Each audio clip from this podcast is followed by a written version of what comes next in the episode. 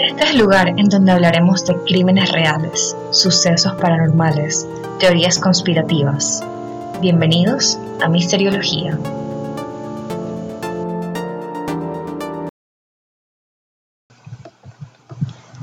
En la edición de hoy, exploraremos el misterioso caso de la desaparición y muerte de John Bennett Ramsey, las evidencias, sospechosos y las teorías alrededor de este caso sin resolver. Primero, veremos quién era la familia. La familia incluía a Burke Ramsey, el hermano que nació el 27 de enero de 1987, en Atlanta, Georgia, de Estados Unidos. John Bennett Ramsey, que es el padre, que era el presidente y el jefe ejecutivo de una compañía llamada Access Graphics, que se dedicaba a servicios de computadora. Patsy Ramsey era la madre y era una reina de belleza que ganó el Miss West Virginia a los 20 años. Tres años más tarde se casaría con el padre John Bennett Ramsey y tendría a sus dos hijos que serían Burke y John Bennett. La familia en 1991 se mudó a una mansión de 15 habitaciones en Boulder, Colorado, debido a que el padre de John Bennett debía estar ahí por los negocios. Y debido a que Patsy le gustaban los concursos de belleza, ella fue la que incentivó y apoyaba a John Bennett a concursar en ellos. Ella logró ganar varios premios antes de su muerte. Entonces ahora veremos quién era John Bennett. Ella nació en Atlanta, Georgia, y se mudó junto a su familia a Colorado cuando solo tenía un año de vida. Su nombre es la combinación del primer y segundo nombre del padre, John Bennett Ramsey. La niña obtuvo varios títulos en concursos de belleza. Entonces, ¿cómo sucedió todo? Eh, comenzó el 26 de diciembre de 1996, un día después de Navidad. La madre de John Bennett dice haber descubierto una carta de rescate de dos páginas y media en la escalera de la cocina en la nota se exigían 1.118 dólares, una suma similar a un bono que su marido había recibido a comienzos de ese año. Luego de encontrar la nota, la mamá, Patsy Ramsey, decide llamar al 911 y la llamada quedó grabada, así que la escucharemos a continuación.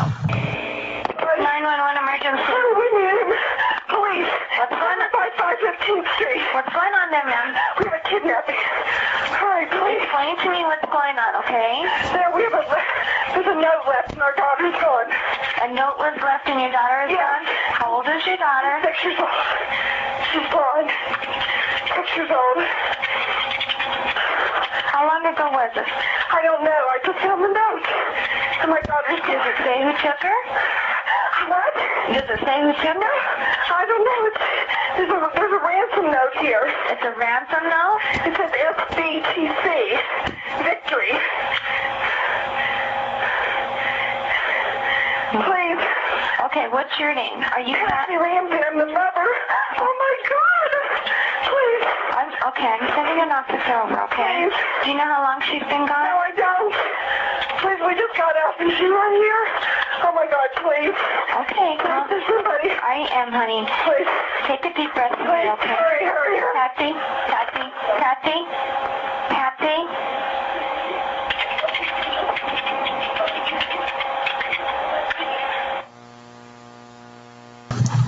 En la llamada se puede escuchar a la mamá Patsy claramente exaltada, claramente estaba totalmente asustada por la situación pero lo que llama la atención de la grabación es que al final se pueden escuchar como tres vibraciones. Entonces, según estudios que le hicieron, le hizo el FBI a esta, esta grabación, ellos trataron como de distorsionar la, la, la voz para que se pudiera apreciar. Entonces lograron escuchar voces, además de las de Patsy, que se presume que eran las de Burke. Entonces las posibles frases que pudo haber dicho eran que encontraron, que encontraron, o también la posible frase que pudo haber dicho era, em, no vamos a hablar contigo, no vamos a hablar contigo en este momento. Entonces eso se puede interpretar de dos maneras. La primera, si fue que encontraron, y lo dijo Burke, puede ser que él cometió el crimen. Y la segunda, si alguien está diciendo, eh, no vamos a hablar contigo en este momento, puede ser por, muchas maneras que vamos a ver después. Eh, siguiente también quiero hablar sobre lo que la nota de rescate y todo lo que conlleva y todo lo que encontraron luego de las investigaciones.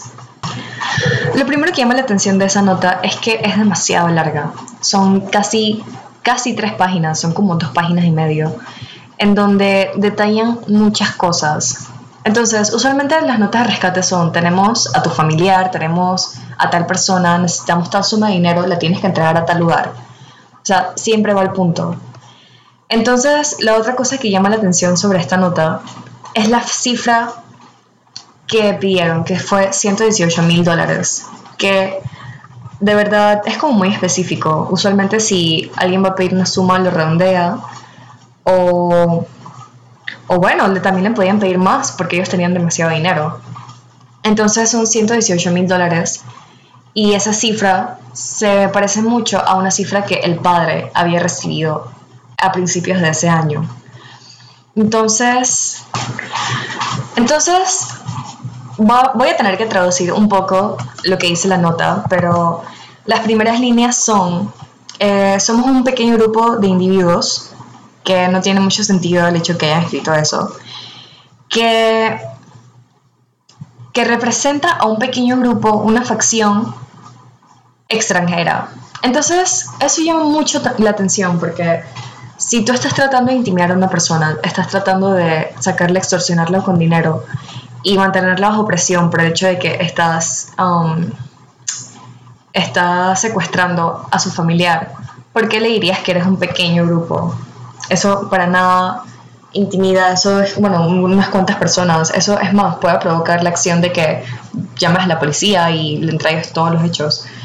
Entonces, además de eso, haciendo las investigaciones, la policía pudo encontrar que esta nota fue hecha con una libreta que estaba de la cocina en la misma casa. Entonces, y no solo la libreta, sino que también fue hecha con una pluma de la misma casa que estaba ahí mismo dentro de la casa.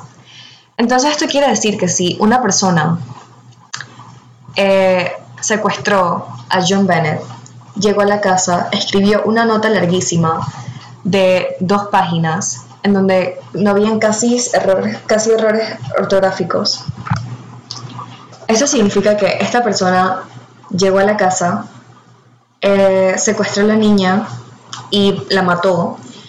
No solo eso, sino que no forzó ninguna de las entradas, no dejó ninguna, ninguna huellas en la nieve. Um, escribió esta nota larguísima de dos páginas, casi sin tachones ni nada, perfectamente escrita, ahí mismo adentro de la casa mientras estaba mientras estaba cometiendo el crimen. Eso no tiene para nada sentido. Nadie tomaría ese riesgo. De verdad que no. Y si alguien, digamos que escribe la nota, no la escribiría tan larga. De verdad que no está teniendo nada de sentido. No solo eso, sino que también en la nota habían palabras sencillas que estaban escritas de una manera incorrecta. Pero habían palabras súper complejas que estaban escritas a la perfección. Lo que da a entender que esas palabras sencillas estaban escritas, que también, por cierto, estaban al principio de la nota. Eso indica que esas palabras estaban escritas con, a propósito, con esas faltas ortográficas, como para dar a entender que era una persona extranjera la que estaba escribiendo esa nota. Entonces, las evidencias y los detalles de la autopsia. Eh, durante la autopsia se descubrió que John Bennett Ramsey había fallecido por asfixia y por estrangulamiento. Además de una fractura de cráneo, su boca estaba cubierta con cinta adhesiva y sus muñecas y cuello estaban envueltos en un cordón blanco. Su torso había estado cubierto con una manta blanca, pero no hubo ninguna evidencia concluyente de violación, ya que no se encontró semen en el cuerpo y su vagina parecía haber sido limpiada, aunque había ocurrido una agresión sexual. Entonces ella estaba amarrada con con un trozo de cuerda y una parte de su pincel del sótano. Se dice que eh, esos eran materiales de arte de la mamá. También se dice que dentro, eh, en la cinta adhesiva que estaba en su boca, habían fibras del saco de la mamá. O sea, había tela del saco de la mamá. El forense también encontró lo que se creía que era piña en el estómago de John Bennett. Sus padres no recuerdan haberle dado ninguna la noche anterior a su muerte, pero había un platito que tenía piña en la cocina. O sea, era piña que tenía piña con leche y cereal. Al parecer eso es común a comer en Estados Unidos. Entonces era como la comida favorita de esta John Bennett y también Sin embargo, esto atribuye poco, porque no le pueden atribuir a qué tiempo eh, el hermano tomó ese plato y dejó esas huellas. Los Ramsey sostuvieron que Burke estuvo en su habitación toda la noche durmiendo y nunca hubo ninguna evidencia física que reflejara lo contrario. Entonces, hay muchas teorías y hay muchos sospechosos, pero por ahora miremos la familia. La familia son los sospechosos principales y son los que tuvieron el último contacto con esta niña. Entonces, la primera teoría sería que el padre de John Bennett, John Bennett, fue el culpable. Se dice que se encontraron signos de abuso sexual en la niña y que por eso él podría ser el culpable. La teoría dice que él estaba abusando de ella cuando la golpeó accidentalmente contra algo y él impactó. Y el impacto causó la ruptura de su cráneo, matándola al instante. Su esposa ayudó a encubrirlo alterando la escena del crimen para que pareciera que la habían asesinado. Entonces la teoría número 2 indica que la madre de John Bennett es la culpable. Lo que la incrimina es la nota de rescate, ya que fue escrita en las hojas de una libreta que le pertenecía, y la llamada, ya que ella dice que se encontraba sola, aunque esto no es verdad. Porque al final de la llamada, como ya les había mencionado, sí se escucharon unas voces, luego de que le hicieran unos filtros, le pusieron unos filtros y se pudiera escuchar mejor el audio. Entonces, además, cuando se hizo la prueba de escritura, la caligrafía coincidía bastante con la de Patsy. Aunque no pudieron concluirlo al 100%, se dice que esa noche se encontraban ensayando y que ella le exigía demasiado a John Bennett, entonces Patsy se cansó de exigirle tanto a la niña y la golpeó accidentalmente causando su muerte. La teoría número 3, y es la que personalmente creo, y es la más aceptada por todos, fue que el hermano fue el culpable, el hermano Burke. El platillo favorito de Burke era la piña, al igual que el de su hermana. Se dice que la niña se fue a dormir y su hermano bajó a la cocina ya que tenía hambre. La madre se encontraba allí, así que le sirvió un tazón de piña. Cuando él comía, John Bennett apareció y comió del recipiente de su hermano Burke. Entonces, Burke, cansado de ella, tomó una linterna que se encontraba sobre la mesa y la golpeó en la cabeza matándola accidentalmente. Al principio esta teoría se creía imposible ya que era un niño y se piensa que un niño de ese tamaño tan joven, tan pequeño, no puede tener la fuerza suficiente como para romperle el cráneo a otra niña.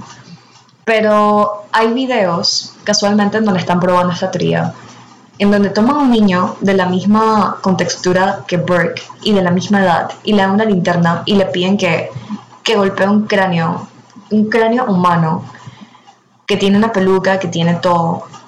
E igual, cuando ves el video tú puedes apreciar que la fractura es muy similar a la que tenía John Bennett. Esto tendría mucho sentido eh, sobre el por qué sus padres se esforzaron tanto para encubrirlo, porque para ese tiempo y en ese estado, en Estados Unidos, sí se podía llevar a juicio a un niño de esa edad.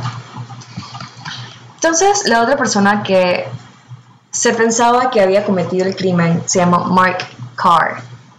Eh, en 1996 se le atribuyó el crimen de John Bennett Ramsey, pero al final solo resultó ser una persona que buscaba atención.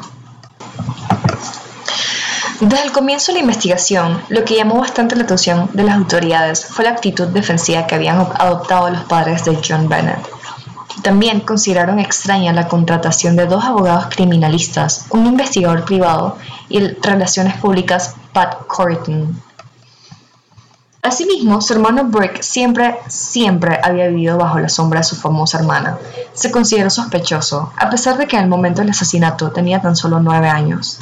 Esto a raíz de un posible resentimiento que podría albergar. No obstante, quienes lo conocían aseguraban que él siempre fue introvertido y tímido, y el hecho de no ser el centro de atención no le agraviaba en lo más mínimo. Según consta en la página web oficial, aunque la familia aseguró que ambos chicos tenían una buena relación, en el verano del 94, Burke golpeó accidentalmente a John Bennett con un palo de golf en el rostro mientras jugaban a batear. La mejilla izquierda de la menor tuvo que ser reconstruida por un cirujano plástico. Otro indicio que ayudaría a culpar al niño es una frase que le había dicho a su psicóloga Susan Benharn, 13 días después de, morir su hermana. Ahora estoy recuperando mi vida. Por último, trascendió que después del asesinato, Burke pasaba todo el día llorando y mirando un video donde aparecía John Bennett en uno de sus tantos concursos de belleza.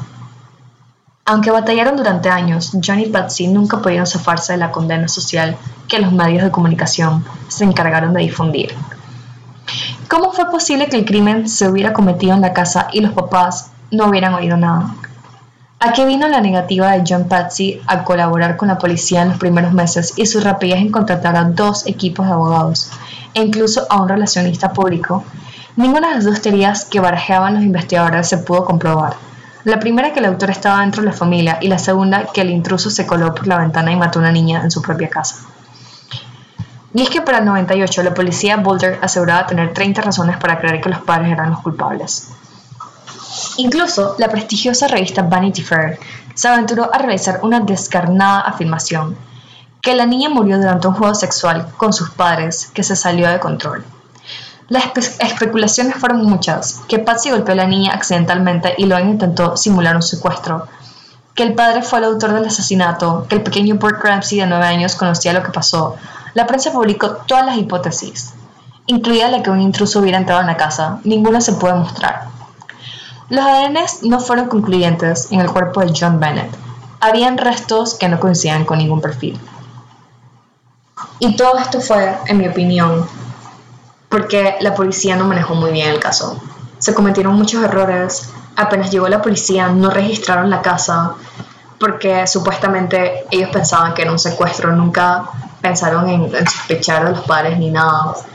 Eh, además de eso, los padres se notaba que estaban manipulando la evidencia, eso de llamar a personas, justo cuando sucedió la desaparición, llamar a personas para que tocaran en la casa, tocaran